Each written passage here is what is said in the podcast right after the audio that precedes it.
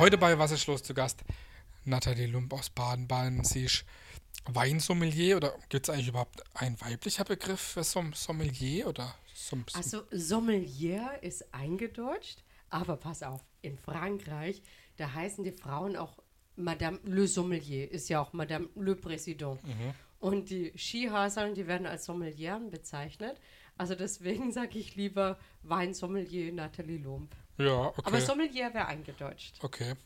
Wenn man auf deiner Homepage schaut, da heißt es, Menschen, die nicht genießen können, sind ungenießbar. Ist es denn so? Oder ist denn so? Du, das habe ich schon vor 30 Jahren gemerkt. Damals war ich noch äh, im Barreis im Mitteltal. Und manchmal hast du einen Gast, weißt du, der, der versteckt sich hinter seiner Zeitung und schaufelt das dann so rein. Und da kam mir das, also ich war ein ganz junges Mädchen, Okay. ne? ähm, Anfang 20. Und dann habe ich gedacht, Und ey, gerade in dem Haus, da genießt man ja normalerweise. ja, und dann habe ich gedacht, wenn einer so, weißt du, das so überhaupt nicht äh, genießen kann, dachte ich, oh, diese Leute mag ich auch nicht. Und es ist bis heute so geblieben, dass ich immer wieder merke, so die Genießer, weißt du, egal ob es Musik, du bist auch Musiker, ja, wir freuen uns, wenn gute Mucke ist oder ähm, schöne Bilder oder ich weiß nicht, das ist einfach genießen, Essen, Wein, Kunst. Ja. Aber dann gibt es eben die, die sind, ich will nicht sagen schmallippig, aber du weißt, was Ich ich, meine, die verkniffen sind und Ja, sagen, ja. nein, also man sollte doch lieber das auch noch weglassen und daran könnten wir auch noch sparen. Ja. Und ähm, jo, die sollen auch glücklich werden. Was, was ist denn für dich das Besondere am Wein? Ich meine, du arbeitest den ganzen Tag mit Wein, du Mhm. hast mit Wein zu tun, aber was ist für dich das Besondere daran? Also ich habe ja schon sehr früh meine Weinliebe entdeckt. Ja. Also ich komme ja gebürtig aus dem Hexental, also da lege ich Wert drauf. aus Au bei Freiburg, also ich bin aus dem südlichen Ja. ähm, Bereich von Baden. Und äh, da trinkt man halt zum Essen immer ein Gläsle wie. Das Ja, gehört klar. so, ne? Und äh, schon als Jugendliche hatte ich schon gesagt, ja, darf ich mal probieren. Also es ging mir nicht um Alkohol, sondern es wirklich nur um das Ja. Probieren. Und ich hatte schon ganz früh festgestellt, dass die Weine jedes Jahr anders schmecken. Und das war für mich die Faszination. Da habe ich gedacht, hey, wenn du dich mit Wein beschäftigst, ja, dann wirst du irgendwann mal 60 und es ist immer noch jedes Jahr anders. Okay. Und äh, dann wollte ich Winzerin werden und damals gab es keine Frauen als Winzerin, da bin ich halt in die Hotellerie. Aber eben so, weißt du, dass das bist nie, dass du sagst, jetzt weiß ich alles. Ja. Und ich meine, mittlerweile war ich in jedem Weinbauland der Welt, weißt du, ob China heute Wow, ja. drittgrößtes Weinbauland der Welt oder in äh, Bulgarien oder Kanada Mhm. oder Südafrika. Und ja, du entdeckst immer wieder Neues. Und das finde ich das Schöne. Was ist denn eigentlich, ähm, es gibt ja mehrere Sommeliers, es gibt ja klar Brotsommelier, es gibt auch Biersommelier, aber was ist denn, gibt es eigentlich einen Vor Vorteil oder einen Unterschied gegenüber Bier? Weil wenn man jetzt Bier nimmt, das ist auch ein Naturprodukt, es schmeckt auch öfters mal mh, ja, unterschiedlich, weil es ja auch äh, mit Einflüsse der Natur, eigentlich ist ja das gar nicht so arg weit voneinander entfernt. Ich meine, klar, es sind natürlich andere Grund, aber man hat auch, äh, es ist ein Naturprodukt, es schmeckt oft anders da und ja, Ja, Du weißt, worauf ich hinaus Ja, will. ja, ja, ja, aber jetzt kommt genau das Thema mit den unterschiedlichen Jahrgängen. Weißt du, diese Differenzierung hast du ja nicht bei Bier oder bei Tee. Hm. Also ich habe auch mal eine Teesommelier kennengelernt. Dann sage ich, boah, faszinierend. Sag ich, ja, erzähl mal, wie viele Teesorten kannst du unterscheiden? Sagt sie, ah ja, mit aromatisierten 400. Und äh, weißt du, beim Wein, äh, es ist unendlich. Also, weil eben jedes Jahr schmecken die Ja. Weine wieder anders. Und äh, ich weiß noch, vor 20 Jahren war auf einmal äh, Neuseeland eine neue Weinbauregion. Und vor 15 Jahren war dann das Dorotal so. Also da gibt es dann auch immer wieder so mm, Impulse in einer Weinregion, wo die dann was machen. Und dann entstehen neue Weingüter. Und äh, ich sag mal, ein Weingut hat in der Regel vielleicht so 15 oder Ja. äh, verschiedene Weine. Ja. Ähm, und es ist nur eines. Und beim Bier ist es vielleicht doch noch ein bisschen überschaubarer. Ja, das, das stimmt. Ja. Also ich liebe auch Bier und äh, ich bin auch ein großer Fan von Craft Beer. Also diese Ja, handgemachten, äh, das Markanten. ich, Ja. ja, das finde ich auch sehr faszinierend. Aber es ist halt ähm, nicht so jedes Jahr wieder komplett anders. Ja, ne? da, da schaut man schon, dass es gleich schmeckt. Ne? Du, ha- ähm, du hast schon vor über 20 Jahren äh, den Titel als äh, bestes Sommelier Deutschlands erhalten, zwar 1997. Wie, Schon sehr lange her, ja. äh, ja, wie, wie wird man das? Oder äh, kann man ein paar, paar Worte dazu? Ich meine, klar, man muss schon natürlich in dem, was man macht, äh, gut sein und äh, Erfahrung haben. Aber ja, wie, wie wird man da der oder die Beste? Ja, also es gibt, ähm, also es war ein Wettbewerb gewesen und die Besonderheit lag vielleicht darin, dass es bis dahin nur gestandene Männer waren. Also ich meine, das ist 25 Jahre Ja. zurück, ne? Ja. Und äh, als ich anfing im Weinbereich, gab es zwei Frauen in Deutschland. Okay.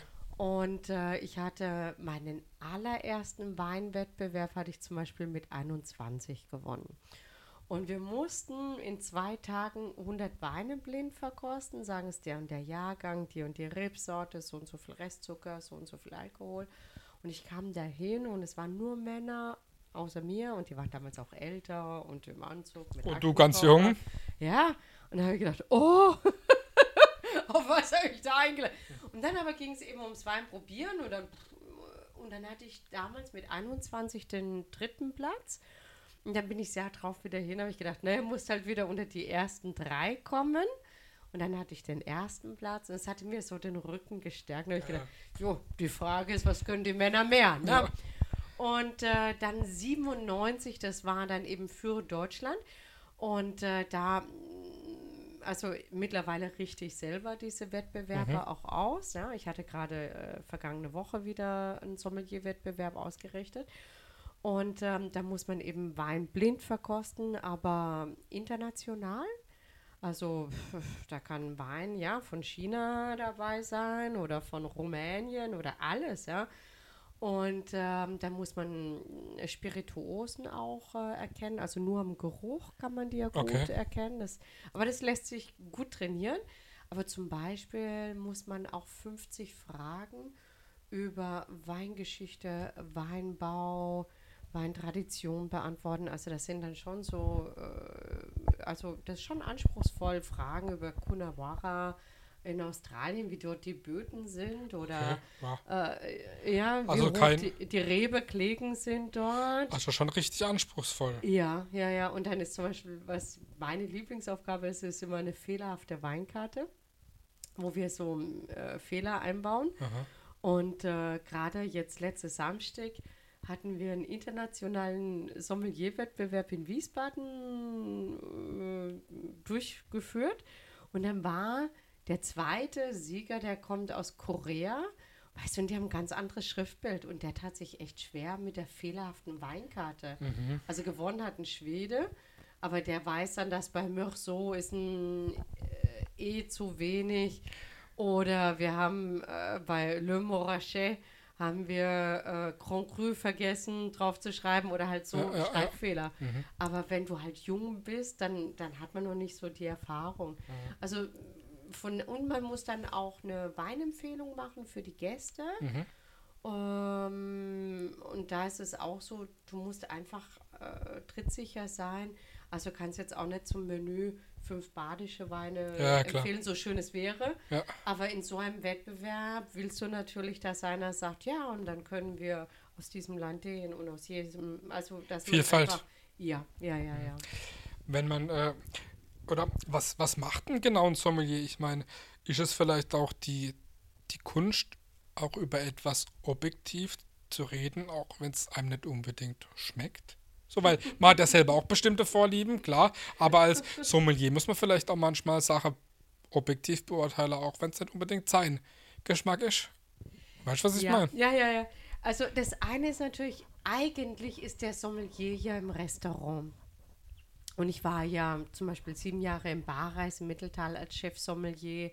Davor war ich Traube Tonbach, ähm, danach war ich Schlosshotel Bühlerhöhe. Aber seit 20 Jahren bin ich selbstständig und äh, schreibe viel über Wein und, und ähm, mache eben so Events. Aber jetzt kommen wir zu dem, was du auch sagst. Ähm, ich bin in vielen äh, Weinwettbewerben, also ob es ist Best of Riesling oder Deutscher Ja. Rotweinpreis oder ich verkoste für Gummio. Und äh, da ist es, dass wir die Weine äh, im 100-Punkte-System verkosten und das geht schon, dass man Qualität messen kann. Also Ja. man kann sagen, der Wein hat jetzt 93 von 100 Punkten. Und jetzt kommt es aber bei den, wenn ich über einen Wein schreibe oder bei äh, Weinwettbewerben, da gibt es schon Weine, wo ich denke, es ist so gar nicht mein Ding. Also Ja, ich klar. bin jetzt zum Beispiel gar kein Freund von diesen sehr alkoholstarken Monsterweinen. Ja, also mit 15 Volumenprozent. So, bäh. Es ist gar nicht, also ich liebe lieber äh, äh, Spätburgunder, ein, Ja, ein geschliffener, schlanker Rotwein.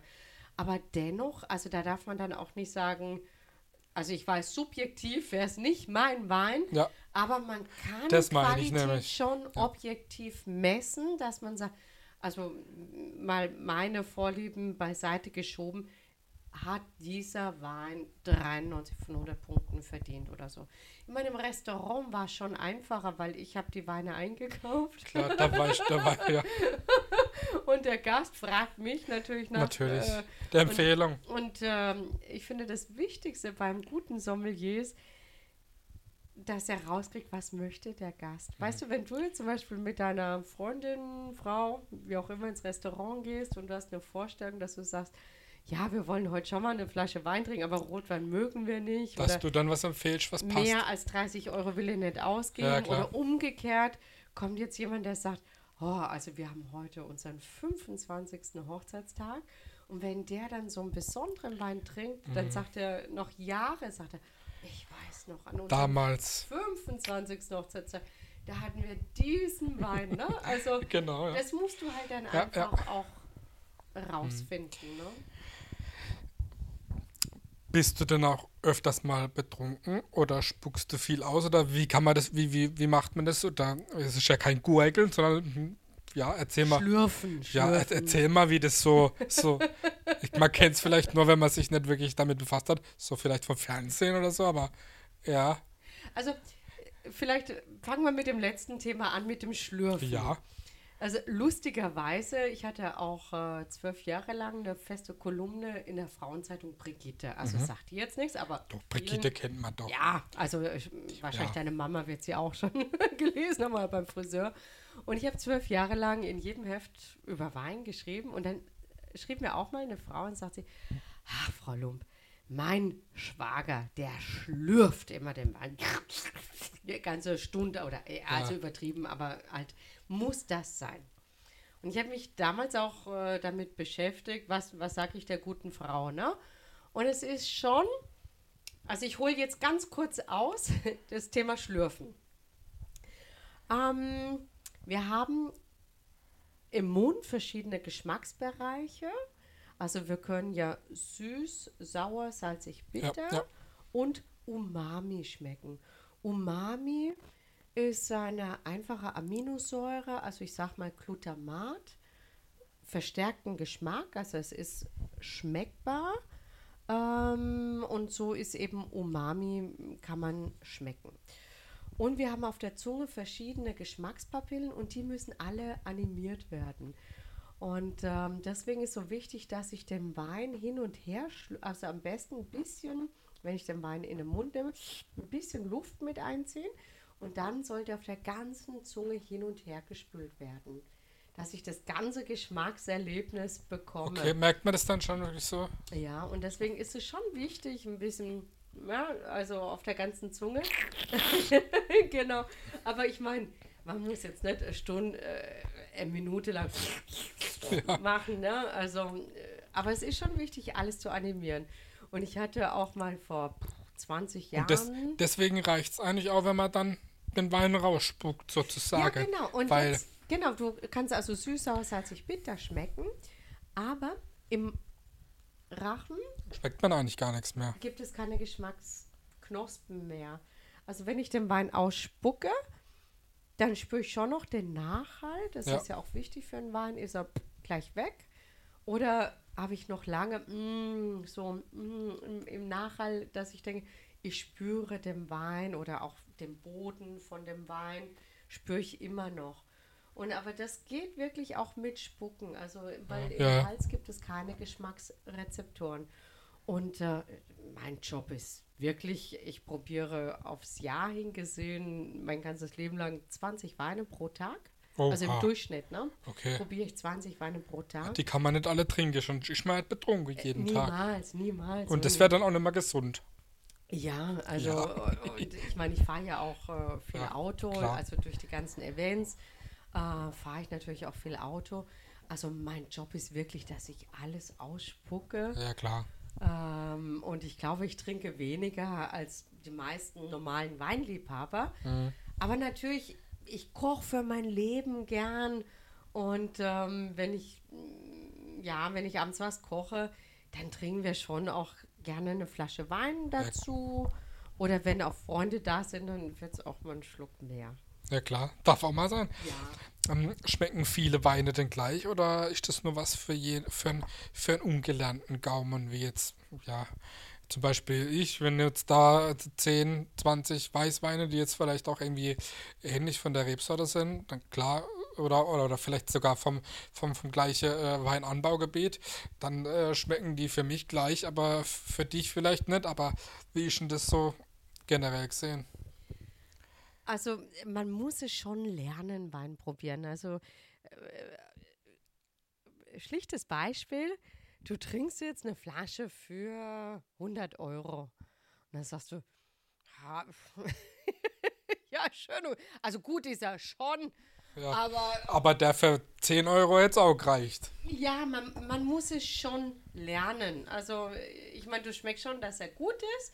Wobei ein teurer Wein muss auch nicht gut sein. Also Gott sei Dank, sonst wäre es Ja. zu einfach. Es gibt auch Weine für 10 Euro, die genauso gut schmecken wie ein Wein für 100 Euro. Ne? Aber ähm, diese Nuancen, das ist schon eine äh, Geschichte von Training. Und das Problem ist halt, weißt du, heute, wir müssen irgendwie sehen und hören und fühlen, aber riechen gibt es nicht mehr. Es gibt heute keine Situation mehr, wo wir riechen. Also vielleicht bei der Partnerwahl. Aber weißt du, beim Essen steht ein Mindesthaltbarkeitsdatum drauf. Die Leute riechen nicht mehr. Sie lesen und schmeißen es weg.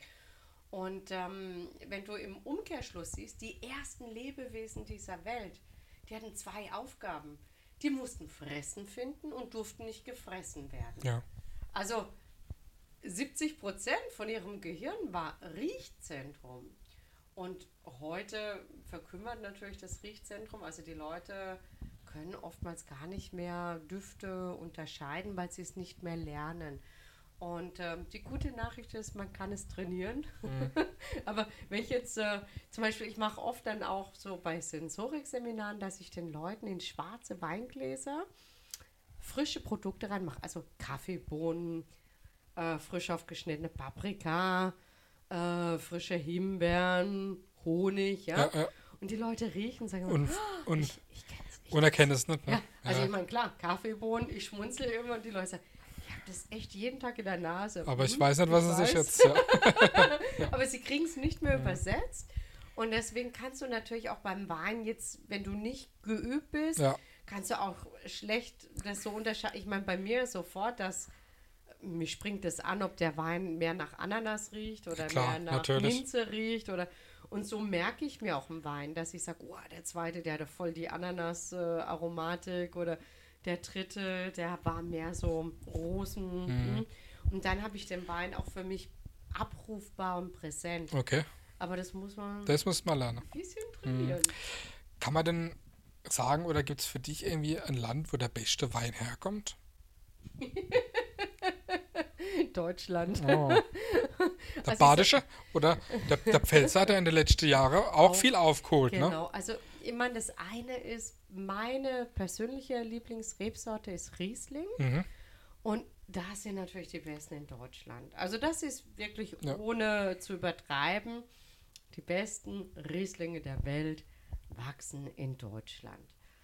Und ähm, die besten Burgunderweine, also sprich jetzt Weißburgunder, Grauburgunder, Chardonnay, Spätburgunder, die sind schon im Baden. Also Mhm. da haben wir natürlich Pfründe, das, Ja. also die Böden sind ideal, das Klima Wetter, ist klar. ideal.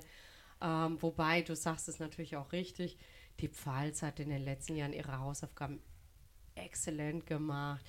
Ähm, ich muss jetzt leider an dieser Stelle auch sagen, Württemberg hat seine okay. Hausaufgaben wahnsinnig gut gemacht in den letzten Jahren. Also wenn es um große Rotweine geht, äh, Lemberger, auch Trollinger. ja, Oder ist aber- das- Ja, Trollinger ist natürlich so eine Nische, aber die, zum richtigen Zeitpunkt machen die auch Spaß, ne? Also das ist so wie in Südtirol trinkst du auch, also dort heißt der Vernatsch, der Trollinger, Mhm. und den trinkt man gerne auf den Skihütten oder zur Jause. Also das ist das Tolle am Wein, du hast für jede Gelegenheit den passenden Wein. Ähm, aber ehrlich gesagt, Jo, weißt du, jede Region hat so seine Spezialitäten, aber dadurch, dass ich halt sehr, sehr viel immer in der Welt reise, Kann man das nicht so ganz ist genau es schon sagen. schwierig. Aber zum Beispiel bei uns zu Hause, wir trinken zu 80 Prozent ähm, Riesling aus Deutschland. Mhm. Also ganz klar, ganz klar. Gibt es denn irgendeinen einen Wein, den du empfehlen kannst für einen Neuling, wo du sagst, okay, ich bin jetzt nicht so ein äh, Weinkenner oder ich möchte mich jetzt daran tasten oder ich möchte jetzt anfangen Wein zu trinken. Was äh, empfiehlst du da? Die Geheimwaffe, Sauvignon Blanc. Sauvignon Blanc. Also, weil wenn du jetzt zum Beispiel sagst, ah, meine Freundin, ja, sie hat noch nicht so den Zugang zum Wein, da finde ich, ist Sauvignon Blanc echt die Geheimwaffe. Weil Sauvignon Blanc hat so eine ganz aromatische Fruchtigkeit. Also so richtig, du riechst rein und du denkst, bam, das ist so Maracuja, Ananas, äh, Holunderblüten, also wie so ein Holunderblütensirup. Also so ganz, ganz aromatisch. Und du, du, boah, das ist schon so, wo du echt denkst, boah, ey. Und, und du trinkst den und dann hast du auch diese unfassbare Ja, ja, ja. Fruchtigkeit. Also das macht schon richtig Spaß. Und ich glaube, für junge Leute Sauvignon Blanc. ist es echt ähm, ein guter Einstieg. Kann man beziffern, wie viel Flaschen Wein du im Keller hast und was die für einen Wert haben? Über Werte, keine Ahnung, aber äh, das Schlimme ist, wenn du mit Wein zu tun hast, man wird immer verrückter. Und äh, wenn ich dann halt bei den Winzern bin, Dann kriegt man auch mal was mit. Ja, nee, also ich bin zum Beispiel sehr gewissenhaft, wenn ich ähm, einen Wein zum Probieren bekomme. Also ich kriege ja auch Weine zugeschickt, Ja, ganz ja, klar, klar. dass die Leute sagen, äh, vielleicht möchten sie den mal probieren und Ja. ich schreibe ja auch viel über Wein und äh, ich meine, ich bin ja abhängig, dass ich äh, immer wieder den aktuellen Jahrgang auf der Pfanne habe. Ähm, aber da bin ich sehr gewissenhaft. Alle Probeweine ähm, verkoste ich immer, dass ich die notiere. Also Mhm. über jeden, als Winzer kannst du mich fragen, wird dir mein Wein, also ich vergesse manchmal dem auch Rückmeldung zu geben, aber wenn der jetzt schreibt eine Mail oder anruft und sagt, er, wie fanden Sie meinen Wein? Ich kann immer, ich habe die Notizen und die sind alle abgeheftet, also da gibt es dann einige Ordner nur mit Baden, alle alphabetisch. Ja, oder gibt klar. es eben den Ordner Portugal oder äh, ja, Kalifornien oder so. Ähm, also die werden alle ähm, aufgeschrieben und ich bin eben noch ein Methusalem, ich mache es von Hand und äh, hefte sie dann ab. Aber wenn ich so bei den Weingütern bin und dann probiere ich die Weine, wow, der ist so gut, der ist so gut, Mhm. da muss ich eine Kiste mitnehmen. Ja, klar. Und natürlich schleppe ich immer wieder Wein zu Hause an. mein Partner sagt immer, Sherry, wir kriegen sie nie getrunken. Aber umgekehrt, ich verschenke natürlich auch nur Ja, Wein. klar, natürlich. Also was soll ich jetzt irgendjemand eine Vase schenken oder ja, also die Leute wissen natürlich, von mir kriegen sie einen guten Wein. Ja. Ich weiß auch von jedem, was er gerne mag. Ne? Der mag es lieber fruchtiger, der mag es lieber ein bisschen trockener, der mag lieber weiß, der mag lieber schwere Rotweine. Also von daher verschenke ich natürlich auch nur Wein. Also ich würde mal sagen, so 1500 Flaschen habe ich vielleicht schon im Keller. Und von bis. Also ich liebe auch den Alltagswein, den braucht man. Klar. Und ähm, dann gibt es natürlich auch Weine, weißt du, da gehst du in den Keller, streichelst die Flasche und sagst, hey Baby, Ja, in fünf Jahren sehen wir uns. genau. Wird der Klimawandel ähm, oder vielleicht auch ja, die Energiekrise, Energiekrise beeinflusst die den Weinbau? Klar, auf den Preis bestimmt auch, aber auch auf Qualität. Also unfassbar merken wir den Klimawandel im Wein. Wir hatten ja jetzt äh, sogenannte Jahrhundert-Weinjahrgänge, einen nach dem anderen. Also 2015, es war wahnsinnig heiß. 2018, wahnsinnig heiß. Ähm, 2020 Corona-Jahrgang haben alle gespürt, wie heiß es war. Diesen Sommer war es wieder ein halbes Jahr Sommer am Stück. Und ähm, wir haben seit 150 Jahren haben wir Wetteraufzeichnungen im Weinbereich. Und ähm, die zehn heißesten Jahrgänge in diesen 150 Jahren waren in den letzten 15 Jahren. Okay. Also wir, wir spüren den Klimawandel. Und ähm, es hat natürlich viele Herausforderungen. Also zum Beispiel Trauben kriegen auch Sonnenbrand. Okay. Die, die verbrennen, das macht sich am Aroma bemerkbar, sie hutzeln auch ein. Äh, dieses Jahr hatten wir auch Probleme, dass es äh, in den Reben zu trocken war. Dann stoppt irgendwann die Reife, dann machen die Trauben nichts mehr. Wenn sie kein, kein Wasser haben, dann sagen sie, hm, jetzt verharren wir, bis wieder Regen kommt.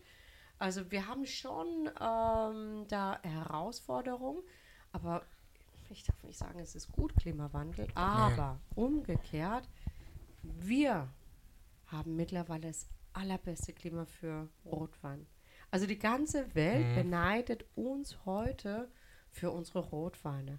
Und weißt du, wir haben lange Jahre haben wir gedacht, hm, Cabernet Sauvignon, Merlot, Syrah, ist es für uns geeignet, weil die brauchen im Herbst eine lange Reifezeit und wenn es irgendwann reinregnet, ja, dann ist Cabernet Sauvignon uah, krautig, grün, hart. Und natürlich werden die bei uns mittlerweile jedes Jahr reif. Also wir können richtig gut Rotwein. Und äh, international ist auch die Diskussion mittlerweile, wenn es um Qualität und wir haben im Wein auch Trends, wie in der Mode oder wie in der Autobranche, ja. Ähm, der Trend in den nächsten Jahren wird sein deutscher Rotwein. Also gerade Spätburgunder. Spätburgunder kommt aus dem Burgund, wie der Name sagt. Dort heißt er Pinot Noir. Mhm. Und die Weine im Burgund sind unfassbar teuer heute. Also du zahlst für einen normalen Spätburgunder Pinot Noir, zahlst du heute 40 Euro die Flasche. Okay.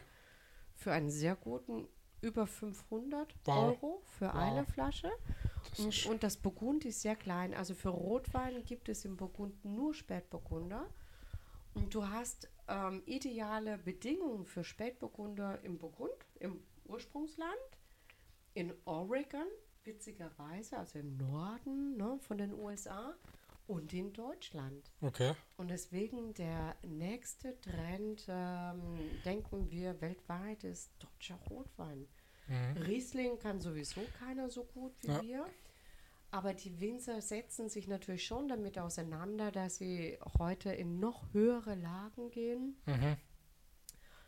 Ähm, international ist es so, dass eben auch die hohen Lagen gesucht werden oder dann auch so zum Meer hin, dass man die kühlen Meeresbrisen hat. Ähm, in Deutschland gehen wir heute in Lagen. Früher nicht gegeben. Früher wolltest du immer Südwest. Hanglage. Und heute ist es schon so, dass wir sagen, ein bisschen nördlicher kann es heute schon sein, ne? Also, weil du dann eben auch kühlere Temperaturen hast. Also die Mhm. Winzer müssen da heute wahnsinnig mitdenken. Oder wenn sie merken, dieser Jahrgang wird wieder, wieder so heiß, dann machen die zum Beispiel auch die Laubwände niedriger. Dann hast du weniger Photosynthese und hast weniger Okay. Alkoholausbeute. Also m, die Bef oder sie lesen heute früher denn je. Also dieses Jahr war die Weinlese extrem früh. Also die hat am 26. August begonnen oder 24. August schon mit Sektgrundwein. Und das hätte es früher nicht Mhm. gegeben. Also auch da merken wir, die Winzer sind mutig, lesen die Trauben früh, weil sie gesund sind, die Reife haben. Das hat sich komplett gewandelt. Hm, Bevor wir jetzt zur letzten Frage kommen, du hast ja auch ein Buch dabei, äh, Weinland Baden-Württemberg, du hast auch schon mehrere Bücher geschrieben. Erzähl mal da ganz kurz noch was dazu. Also Weinland Baden-Württemberg ist mein neuestes Werk, habe ich während Corona geschrieben. Und äh, ich wollte einfach Baden und Württemberg ein bisschen zusammenbringen. Und äh, es wurde vor zwei Wochen in der Schweiz mit dem silbernen Lorbeeren auch äh, ausgezeichnet. Okay, Glückwunsch. Und, danke.